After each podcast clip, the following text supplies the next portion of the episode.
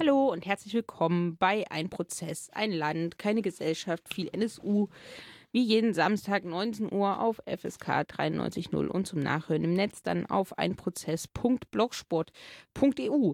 Ja, heute habe ich hier einen Gast, den ihr aber auch schon kennt, nämlich Robert Andreas vom AIDA-Archiv, der für NSU Watch auch den ähm, Prozess beobachtet. Und damit steigen wir auch äh, direkt ein, nämlich mit dem aktuellen Prozessstand, obwohl sich gar nicht so viel geändert hat, seit wir das letzte Mal drüber gesprochen haben. Aber ähm, ein paar Sachen schon. Wo stehen wir denn jetzt, nachdem die Fristen, die verkündet wurden, lange schon wieder verstrichen sind? Ja, hallo. Ähm, es ist Pause. Das Wichtigste es ist Pause äh, und zwar äh, eine geplante, lang angekündigte Osterferienpause an den bayerischen Schulferien orientiert und es soll am Dienstag, 25. April weitergehen. Ähm, klar ist äh, nur die Beweisaufnahme geht weiter. Sie war ja schon für also befristet erklärt, ähm, aber ähm, der Vorsitzende Richter hat das Programm jetzt doch nicht fertig gekriegt. Es gibt noch äh, anhängige Beweisanträge. Ähm, es gibt noch äh, Dinge zu tun. Äh, können wir noch, äh, kommen wir noch dazu. Und ähm, also fertig ist das Programm noch nicht. Und es wird sich zeigen, wie schnell jetzt das noch Ausstehende ab der nächsten Woche dann abgehandelt wird, prozessual. Und ja, die Ankündigung für nächste Woche ist ja schon raus, nämlich Dr. Faustmann und äh, Professor Dr. Sass sind beide geladen. Magst du dazu was sagen? Ja, es stehen ja die großen äh, Schlagabtausche gewissermaßen der psychiatrischen Sachverständigen an. Alle warten auf die für Anfang Mai äh, geplanten Auftritt von Professor Bauer aus Freiburg, der ähm, so hat es jedenfalls äh, Chapes neue Verteidigung äh, ja, angekündigt, äh, über eine eventuelle verminderte Schuldfähigkeit ihrer Mandantin reden wird. Aber zuvor kommt ein anderer psychiatrischer Sachverständiger, ähm, Professor Faustmann aus Nordrhein-Westfalen in den Prozess. Ähm, jetzt ist er für Mittwoch und Donnerstag ähm, vorgesehen, seine Befragung. Das geht auf einen Antrag der initialen Chepe-Verteidigerinnen und Verteidiger zurück. Da geht es darum, den eigentlich vom Gericht beauftragten psychiatrischen Sachverständigen, Professor Henning Sass aus Aachen, ähm, quasi methodisch ähm, in Frage zu stellen. Also eine Methodenkritik an seinem Vorgehen, ein Gutachten ohne Exploration von Beate Zschäpe ähm, im Gericht vorzutragen. Das, das soll ähm, da quasi wissenschaftlich ähm, angegriffen werden. Wie sieht es denn jetzt ähm, um nochmal da nochmal einen kurzen Blick drauf zu werfen, es gab ja nochmal die Versuche, die Altverteidigung loszuwerden seitens äh, Beate Zschäpe, aber wie zu erwarten wird sie wahrscheinlich bis zum Ende des Prozesses da bleiben müssen. Also das heißt Sturm, Stall und Heer. Da gab es dann nochmal ein Hin und Her, also verschiedene Sachen, die jetzt ja schon länger nicht mehr passiert sind, aber zum Teil ähm, ja so Dauerthema äh, waren, nämlich der Hickhack zwischen Altverteidigung Zschäpe und Zschäpe und ähm, ja, Be Befangenheitsanträge der Verteidigung Wohlleben, das ist ja jetzt alles nochmal neu in Mode gekommen, aber wahrscheinlich bleibt alles beim Alten, oder? Also ich gehe davon aus, dass äh, Götzl weiterhin an der Sicherstellungspflicht festhält, mit der er immer das äh, zwangsweise Verweilen der initialen Chepe-Verteidigerinnen und Verteidiger im Prozess äh, begründet oder gerechtfertigt hat. Hm, das, das ist ein, einfach Problem aufgetaucht, dass es äh, einen sogenannten Befangenheitsantrag gab, für den Beate Zschäpe erklärt hat, äh, dass es jetzt doch nicht ihr Antrag ist, dass sie davon nicht informiert war, was die Verteidigung stellt. Und das ist eben ein, eine juristische Diskussion. Kann eine Verteidigung einen Befangenheitsantrag, der nur im Namen des oder der Mandantin des, der oder der Angeklagten gestellt werden kann, auch selbsttätig in den Prozess einbringen. Da gibt es eine unterschiedliche, also unterschiedliche Rechtsauffassungen. Jedenfalls war das nochmal der Anlass, mal wieder die alte Frage nach Verbleib im Prozess ähm, anzudenken, aber da wird sich jetzt äh, auf, dem, auf der Zielgeraden Richtung Plädoyers und Urteil nichts ändern, denke ich. Aber da ist ja noch nicht richtig, immer noch nicht richtig abzusehen, wann das ähm, sein wird. Also die Fristen sind äh, verschoben. Es ist einiges anhängig. Es sind mhm. Befangenheitsanträge, äh, es sind äh, Beweisanträge der äh, Wohllebenverteidigung anhängig noch äh, gestellt, über die nicht entschieden wurde. Bisher, vielleicht macht das der Senat, äh, die Beschlussverkündigung am kommenden Dienstag. Aber das ist bisher nicht äh, klar. Mhm. Das äh, steht an und es stehen äh, der Umgang an mit den äh, vom Forensic Architecture Team aus London gemachten ähm, Beweisthema zu Andreas Temme, dem Verfassungsschützer aus dem Kasseler Tatort. Ähm, das steht auch noch an. Ähm, das sind die Dinge, die jetzt eigentlich noch offen sind und die ähm, also für eine Beendigung der Beweisaufnahme noch abzuarbeiten werden. Ja. Genau, apropos äh, Forensic Architecture, das nochmal ausführlicher. Ähm, das NSU-Tribunal, was vom 17. bis 21. Mai in Köln stattfinden wird, hat äh, diese ähm, ja, Forensic Architecture Leute eben beauftragt. Forensic Architecture sind aus London, sind da an einer Universität angesiedelt und klären sonst ja meistens äh, Kriegsverbrechen auf und da die staatliche Beteiligung an Kriegsverbrechen und dazu machen die mal alle möglichen ähm, Rekonstruktionen anhand von Fotos, zum Beispiel anhand von Videos, wo auch sowas wie der Sonnenstand oder sowas ausgewertet wird, um Tageszeiten festzustellen. Also sehr, sehr kleinteilig. Und die sind nun beauftragt worden, mal zu gucken, was hat denn eigentlich Andreas Temme mitbekommen im Internetcafé, wo Halit Yozgat erschossen wurde. Das ist ja die viel besprochene Situation, dass der hauptamtliche Verfassungsschützer Andreas Temme eben vor Ort war, als Halit Yozgat ermordet wurde, dort an PC 2 oder 3 äh, saß und dann eben hinausgegangen ist, ähm, Halit Yozgat nach eigener Aussage nicht gesehen hat, er zu dem Zeitpunkt schon tot war und dann eben ja, gegangen ist. Und ähm, bis heute behauptet, es sei A, Zufall gewesen, dass er dort gewesen ist und B, behauptet, er habe die Leiche von Halit Yozgat nicht äh, dort liegen sehen, was ja über die Jahre massivst äh, angezweifelt wird, an, aufgrund von verschiedensten ähm, Aussagen, aufgrund von verschiedensten Dingen, die aufgetaucht sind, wie eben Telefonatmitschnitte äh, mit seinen Vorgesetzten und so weiter. Also diese Frage wird nicht losgelassen, was hat er dort gemacht und das ist eben ein neuer Schritt. Und die haben sich also verschiedene Dinge äh, vorgenommen, die vorliegen.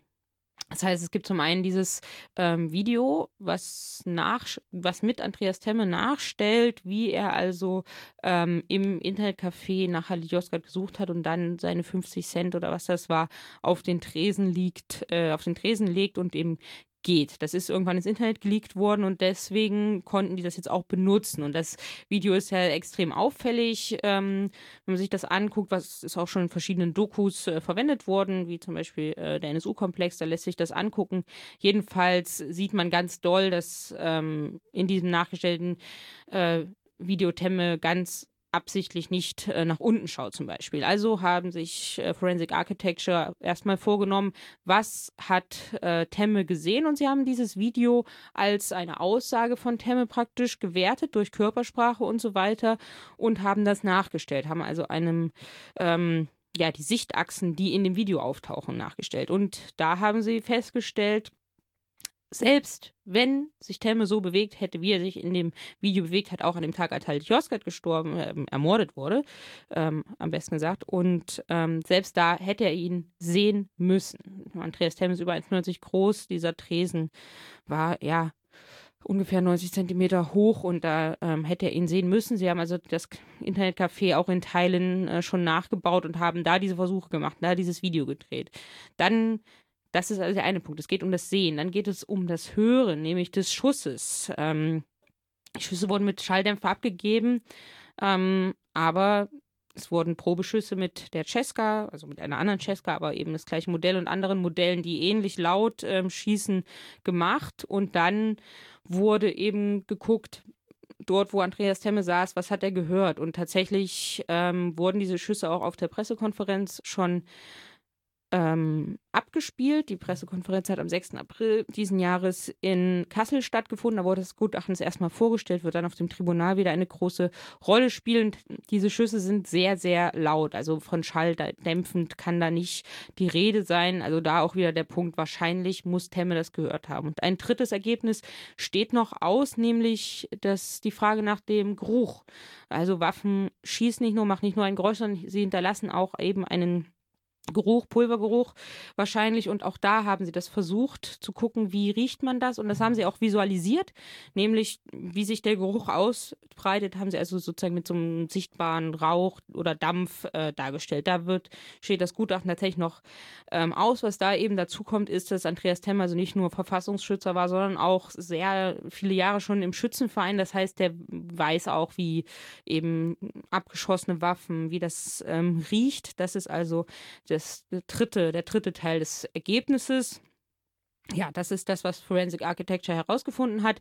Die werden jetzt zumindest in den Hessischen Untersuchungsausschuss schon mal ähm, geladen, um das dort vorzustellen.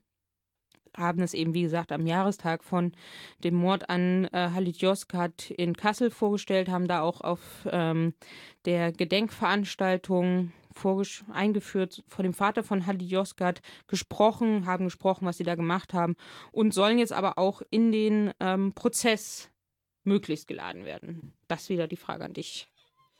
Ja, die Situation ist so, ähm, die, die Vert, äh, Verteidigung rund um Thomas Blivier äh, hat äh, das äh, zur Sprache gebracht im Prozess und ähm, so quasi im Einvernehmen mit dem Vorsitzenden Richter Götzl, ähm, dass äh, einen Vertreter, Professor Weizmann des Forensic Architecture Team, im sogenannten Selbstladeverfahren in den Prozess eingeladen. Götzl hat dafür Termine im Mai, Mitte Mai, 10. bis 17. Mai äh, bereitgestellt im Verfahren.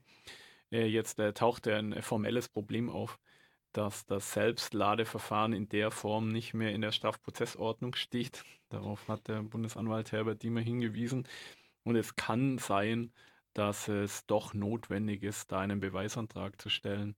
Also dass die Nebenklage einen Beweisantrag vorbereiten muss, um ähm, auf Aufladung der Sachverständigen von Forensic Architecture hm.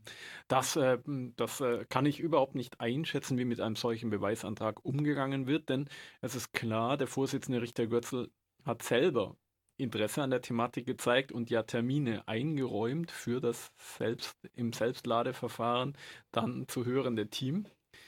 Allerdings hat er eigentlich Beweisanträge zur Causa Temme seit einiger Zeit immer abgelehnt, mit der auch wirklich äh, über die offensiv vorgetragenen Begründung es äh, würde jetzt nicht mehr an der Glaubwürdigkeit des Verfassungsschützers Temme gezweifelt. In einer sehr seltsamen Situation, denn äh, ausgerechnet äh, sein, sein vielfaches Auftreten im NSU-Prozess war ja alles andere als glaubwürdig. Egal, jedenfalls, ich kann zum momentanen Zeitpunkt nicht einschätzen, ob äh, ein, ein Beweisantrag hm, nachgekommen wird von Seiten des Gerichts oder abgelehnt, vor allem in einer Situation, wo ja eigentlich die Befristung der Beweisaufnahme ähm, schon abgelaufen ist. Und ähm, ja, ähm, gleichzeitig äh, hat es sich schon so ange angehört, als ob äh, der Vorsitzende Richter da selber ein Interesse dran hätte an der Fragestellung und an der, an der Vorführung dieser Methoden. Das ist natürlich auch eine, eine Besonderheit, ähm, ähm, dass, dass quasi Forensics und äh, kreative Anwendung von Technologien jetzt nicht mehr den Mitarbeiterinnen und Mitarbeitern der äh, kriminaltechnischen Abteilungen des Bundeskriminalamts beispielsweise oder der Landeskriminalämter vorbehalten ist, sondern sich ähm, Menschen aus unterschiedlichsten Wissenschaftsdisziplinen ähm, tatsächlich äh, einklinken und ihrerseits Ermittlungen, Ermittlungsmethoden, Rekonstruktionen ähm, und äh, Nachstellungen und, und Überlegungen anstellen, kriminaltechnologischer Art. Das ist ja wirklich äh, neu. Das ist im deutschen Sprachraum nicht so ähm, gängig, äh, dass sich jemand äh, äh, eigenständig forensischer Methoden bedient, äh, außerhalb der, der Strafverfolgungsbehörden. Und ähm, insofern könnte das noch ein ganz interessanter Mai werden, ähm, muss ich wirklich sagen. Ja. Aber ja, nochmal zu diesem, zu diesem Gutachten, das ist schon also es ist ja nicht nur so eine Spielerei, sondern die machen ja wirklich auch so Gutachten, dass die dann auch vor Gerichten und so weiter ähm, Bestand haben können und zeigt verschiedene Sachen ja einfach auf. Nämlich zum einen, was auch auf der Pressekonferenz nochmal gefragt wurde, warum hat das denn die Polizei nicht gemacht? Wo dann auch äh, zurückgesagt wurde, es müssen halt die Polizei fragen, weil das genau das erwartet man natürlich. Genau das, also A, in einem Denken, wie funktionieren Ermittlungsbehörden, was ja immer noch wahrscheinlich zu Unrecht eingefärbt ist von so Krimis, wo solche Sachen ja äh, möglich sind, aber es zeigt eben, dass es nicht nur verrückte Hirngespinste sind, solche Ermittlungen einzufordern, sondern dass es auch möglich sind. Es müssen halt bloß offensichtlich andere Leute machen und gleichzeitig zeigt es halt auch, wenn man mal den Hebel an Dinge ansetzt im äh, NSU-Komplex und da drauf geguckt wird, nachhaltig und Leute irgendwie ordentlich recherchieren und so weiter, dann wird noch viel, viel rausgefunden, wo die Behörden das eben einfach nicht, offensichtlich einfach nicht machen. Und das finde ich schon auch ein ja, Hoffnungsmoment, der auch über den Prozess natürlich hinausweist. So. Ja, der, der Blick ins Ausland ist da ganz wichtig. Einfach mal zu schauen, was wird denn, äh, welche Wissenschaftsdisziplinen ähm, werden ähm, schon längst kreativ einbezogen in Ermittlungen und Rekonstruktionen. Also äh, hier wird ja auch zum Teil eine extrem aufwendige kriminaltechnische äh, Abarbeitung ähm, ähm gemacht ähm, beispielsweise im Waffenbereich. Aber ähm, das sind halt äh, Abteilungen, die seit Jahrzehnten vor sich hin werkeln ähm, und die offensichtlich ähm, also auch einen durchaus einen Wissenschaftsinput aus anderen Disziplinen, aus anderen Ländern äh, brauchen. Auch jetzt, wo natürlich softwaretechnisch wissenschaftstechnisch äh, viel mehr, äh, vieles möglich ist. Also es ähm, lohnt sich offen, offensichtlich da zu schauen, was, was kann man noch rausfinden, auch durchaus, also mit der Crowd gewissermaßen, also was kann, was kann bei Zusammenarbeit mit vielen Stellen, vielen äh, Institutionen und vielen ähm, Wissenschaftlerinnen und Wissenschaftlern weltweit überhaupt ein, ein, Gewinn zu einer konkreten Fragestellung gezogen werden. Ja, das, das wird sicher ein interessanter äh, Punkt, aber ich kann eben nicht sagen, ob dass A im NSU-Prozess jetzt wirklich eine Rolle spielen wird, denn noch ist nicht mal der Beweisantrag gestellt, äh, geschweige denn, dass über ihn entschieden ist. Und ähm, eventuelle Termine sind, wie gesagt, 10. Im, im, im Zeitraum 10. bis 17. Mai, also noch ein bisschen hin. Ja, vielleicht schafft ja der Hessische Untersuchungsausschuss da was draus ähm, zu machen. Die haben ja neulich die Linksfraktion schon äh, eine Anzeige erstattet, Hemme habe gelogen im Untersuchungsausschuss. In Untersuchungsausschüssen gelten ja ähnliche ähm, Prozedere bei lügenden Zeugen, Zeuginnen wie vor Gericht. Das ist nämlich nicht erlaubt und auch wird auch geahndet. Ähm, wird jetzt im NSU-Komplex selten eingesetzt, dieses Mittel, aber da wohl schon und dieses ähm, ja, Gutachten da zu schauen. Aber da bieten sich natürlich nochmal ähm, zwei Spitzen an, Thema Ausland und äh, NSU-Komplex, nämlich während ähm, der Ermittlungen nach der sogenannten äh, Cesca-Mordserie, als also der NSU sich noch nicht selbst aufgedeckt hatte, gab es ja auch schon mal zwei entscheidende Hinweise aus dem Ausland, nämlich einmal ähm, Scotland Yard, die nach dem Anschlag äh, in der Kolbstraße ja ähm, Akten übersendet haben zu ähm, Copeland, der ja auch aus äh, rassistischen Motiven Nagelbomben äh, abgelegt hat und da auf eine Ähnlichkeit hinweisen wollte und die ähm, FBI-Profiler, die auch gesagt haben, ja, das könnte sich halt um rechten Hintergrund handeln. Also das heißt, ähm, es gibt da schon noch ein Spezifikum in den deutschen Behörden offensichtlich, was äh, im Ausland nicht immer eine Rolle spielt oder wo der Blick offensichtlich etwas weiter ist. Das so als Anmerkung.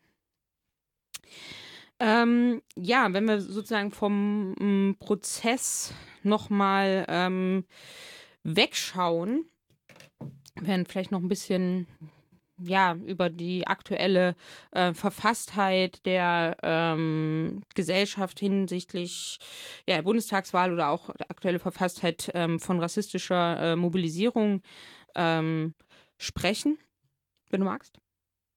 Ja, ähm, Genau, ein paar ähm, oder ein Ereignis in den ähm, letzten Wochen sticht da besonders heraus, nämlich äh, aus äh, Arnsdorf bei Dresden, wo es ja vor einem ungefähr Dreivierteljahr dazu kam, ähm, dass ein äh, Iraker Geflüchteter, ein Geflüchteter aus dem Irak, ähm, aus einem Supermarkt gezerrt wurde von der äh, örtlichen Bürgerwehr mit der Anschuldigung, er habe irgendwie geklaut und dort an den Baum an einen Baum bei dem Supermarkt gefesselt wurde ähm, mit Kabelbindern und ähm, ja, da auch der CDU-Gemeinderat mit dabei war bei dieser Bürgerwehraktion. Und jetzt sollte der Prozess ähm, stattfinden und da wurde diese ähm, Person ja, tot im Wald aufgefunden. Das heißt, er sei erfroren. Also der Geflüchtete wurde jetzt äh, tot aufgefunden, was ein un also ein unglaublicher äh, Skandal ist und auch da muss eben wieder eingefordert werden, ordentlich aufzuklären. Diese äh, Forderung danach, wenn Menschen, die möglicherweise von Rassismus äh, betroffen sind, ermordet werden, dass eben wirklich ja nachgeforscht werden muss. Hat es einen rassistischen Hintergrund? Ist es da ähm, zu einem Mord gekommen? Aber da ist leider noch nicht so ähm, viel passiert. Und bei den sächsischen Behörden muss man da ja auch einen Blick drauf haben, weil ja auch die Gruppe Freital ja eigentlich erst zu viel geringeren ähm, ja, oder beziehungsweise die Staatsanwaltschaft in Sachsen zu viel geringeren Delikten greifen wollte, als es dann der Generalbundesanwalt ähm, getan hat. Ja, das so äh, als Einstieg. Wie hast du was zum aktuellen Stand vom Freital-Prozess? Den Freital-Prozess, den äh, den beobachten ja auch ein Team und ähm, auch die Nebenklage publiziert relativ häufig zu Freital äh, und den, äh, den wirklich auch skandalösen Geschehnissen dort. Aber ich, ich, äh, ich bin mit NSU in München ausgelastet.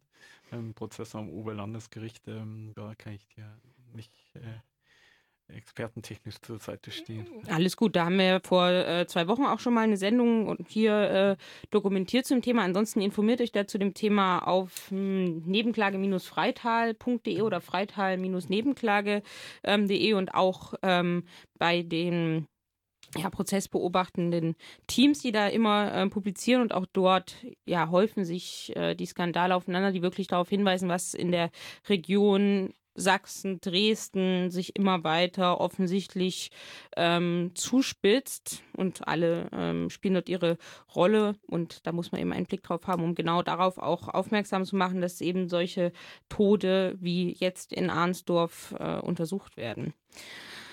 Ja, das äh, dazu. Ansonsten war jetzt am heute, Samstag in Köln, AfD äh, Bundesversammlung, also Parteitag. Und ähm, da sind tatsächlich 20.000 Menschen auf die Straße gegangen. Also eine überraschend hohe Zahl, dann doch, muss ich ähm, zugeben. Aber ja, das ähm, ist zu konstatieren. Das heißt, es wird jetzt nochmal ähm, ein Jahr, in dem wir auf die Bundestagswahl zugehen. Muss man dann gucken, wie die AfD abschneiden. Momentan, die Umfragen sind ja bei ungefähr ähm, 10 Prozent, mhm. wenn ich das richtig sehe. Ja, mal schauen. Das dazu. Sind wir fast schon am Ende angelangt, aber haben wir noch ein bisschen ähm, Zeit. Wie ist denn die rassistische Mobilisierung in Bayern momentan aufgestellt? Also äh, es gibt leider keine Abstriche am Alltagsrassismus. Äh, Bayern präsentiert sich als Abschiebeland. Ähm, Schon äh, nächste Woche soll erneut ein sogenannter Abschiebeflieger äh, Geflüchtete nach Afghanistan zwangsweise zurückbringen, der in München startet, wie so oft in der letzten Zeit. Ähm, äh, wir haben in Bayern Landtagswahl im Jahr nach der Bundestagswahl, also Ende 2018. Das wird sicher auch nochmal eine, eine Verschärfung der gesellschaftlichen Diskussion und Debatte bringen. Ähm, das ist so die, die eine Seite. Ähm, eine Vielzahl rechte Aktivitäten, rassistische Übergriffe und Alltagsrassismus. Auf der anderen Seite auch ein, eine zunehmende Wut äh, unter vielen Menschen, die in Helferinnenkreisen, beispielsweise Geflüchteten, zur Seite stehen. Eine, ähm, eine steigende Wut über die bayerische Abschottungs-, Nicht-Integrations- und äh, Abschiebepolitik ähm, und das äh, allgemeine Verhalten der bayerischen Staatsregierung. Ähm, also es gibt da auch gerade so eine Polarisierung und zunehmende auch Politisierung, ähm, wo ich nicht sagen kann, äh, was da dominiert, weil es vielleicht auch so ungleichzeitig ist. Eine Situation zwischen den Großstädten München, Nürnberg auf der einen Seite oder der Provinz und Entleerungsräumen wie Oberfranken oder so auf der anderen Seite. Es ist so eine, so eine Situation, wo tatsächlich ähm, für den Wahlkampf natürlich wie immer gilt, äh, dass es eine emotionalisierte, radikalisierte, verschärfte Situation meistens ja eher äh, nicht gut für das gesellschaftliche Klima und den Diskurs. Mhm, aber ähm, so richtig äh, geht es jetzt erst los. Ähm, klar ist, es gibt natürlich AfD-Kandidaturen, es gibt einen, einen, einen äh, dicken AfD-Landesverband, der äh, sicher entweder versuchen wird, die CSU vor sich herzutreiben oder die CSU wird die Situation nutzen, den äh, eigenen Konservatismus zu extremisieren, würde ich es mal nennen. Also die Situation kann ich gerade noch nicht so abschätzen, aber wie immer sind Wahlkämpfe jetzt nicht die Zeit für äh, Reflexion und äh, Durchatmen. sondern doch eher der Polarisierung und Eskalation. Ja, das ist ja weltweit zu beobachten wird wahrscheinlich auch für dieses Jahr ähm, zu erwarten sein. Ja, dann ähm, bedanke ich mich ganz herzlich ähm, und wir werden ja, mal schauen, wann der NSU-Prozess zu Ende geht und sicherlich da noch das ein oder andere Mal zu diesem Thema sprechen. Ja, und dann sind wir auch gleich hier zu Ende bei dieser Woche mit Ein Prozess, ein Land, keine Gesellschaft, äh, viel NSU. Und dann hören wir uns in der nächsten Woche wieder. Und ähm, da werden wir sicherlich auch nochmal irgendwann vorm Tribunal auf das Tribunal schauen. Vielleicht wird es auch Berichterstattungen von dort geben. Wir werden es sehen. Genau. Aber erstmal jetzt bis zur nächsten Woche.